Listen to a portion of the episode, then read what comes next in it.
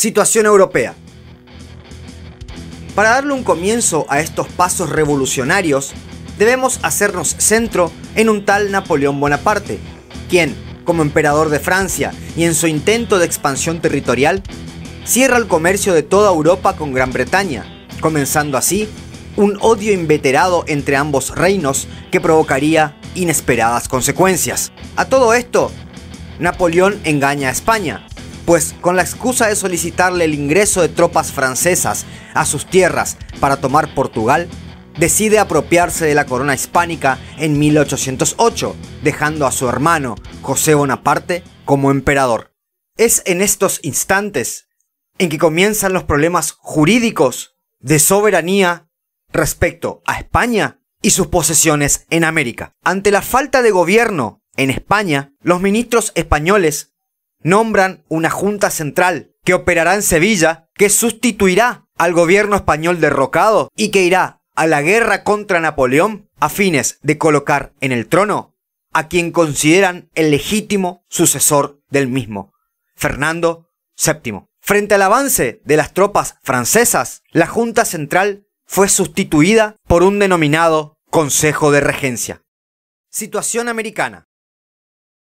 En Latinoamérica el orden geográfico gubernamental se centraba en lo que se denominó Virreinato del Río de la Plata, gobernado por un virrey, creado en 1776 y que englobaba a varios territorios de los países que hoy son independientes entre sí y cuya capital se encontraba en Buenos Aires. Una aclaración previa. Existen historiadores que insisten en hablar de pueblo como objeto de toma de decisiones, como si hubiesen salido todas las clases sociales de la época a reclamar por lo que finalmente ocurrió ese 25 de mayo, cosa que dista mucho de la realidad. Por otro lado, otros historiadores consideran que el pueblo en realidad era la clase alta de la población, la élite, los famosos vecinos, la parte sana de la población. Por último, además de esa élite, se encontraban las fuerzas militares, que no era una sola como en la actualidad,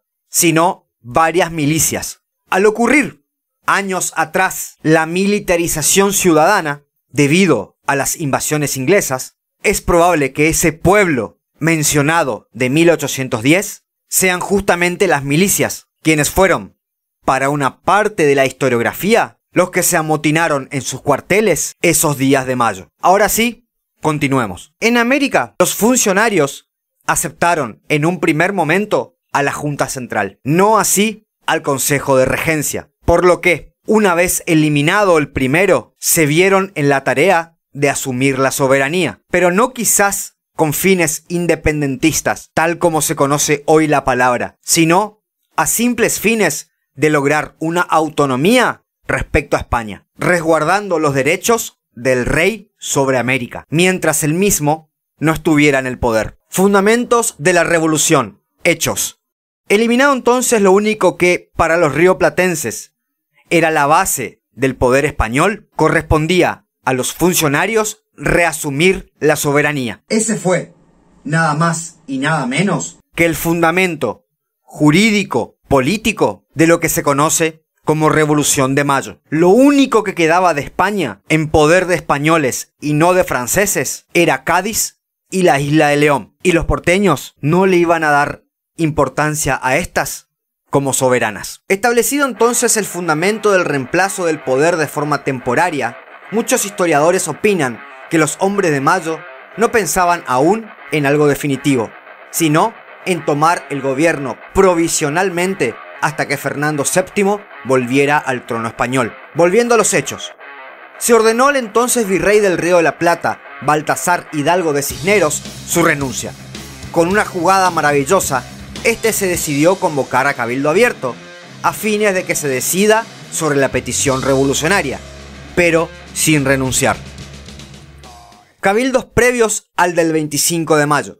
Cuentan algunos historiadores que, por medios violentos y amenazantes, simpatizantes de los revolucionarios apretaron a los seguidores del virrey, impidiéndoles la entrada al cabildo del 22 de mayo, e introdujeron a los suyos para tener más voz y voto en el debate. Fue en este cabildo donde la mayoría votó por la cesantía del virrey y la representación del Estado en manos del cabildo, hasta que una junta de gobierno asuma. Pero, a la hora de la creación de la junta, el virrey Cisneros seguía figurando como su presidente, lo que solo duraría hasta la mañana del 25, en donde los revolucionarios tramaron un ardid con el cual pasarían a la historia para siempre. El 25 de mayo. Ese mismo día, y por medio de un golpe de Estado generado por los funcionarios, que logra la adhesión de la mayoría de las fuerzas militares de la época, finalmente Cisneros renuncia. El cuartel de patricios, quienes eran los milicianos más importantes, crean la lista de los integrantes de la Junta de Gobierno, con Saavedra a la cabeza, y con la gloria de ser la primera representación gubernamental rioplatense sin soberanía española, aunque guardando los derechos que ostentaría Fernando VII a su regreso al trono. Sería entonces, por medio de la fuerza militar, que la Junta se impuso al virrey y logró conformarse.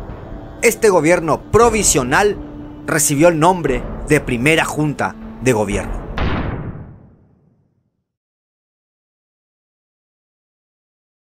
Conclusiones.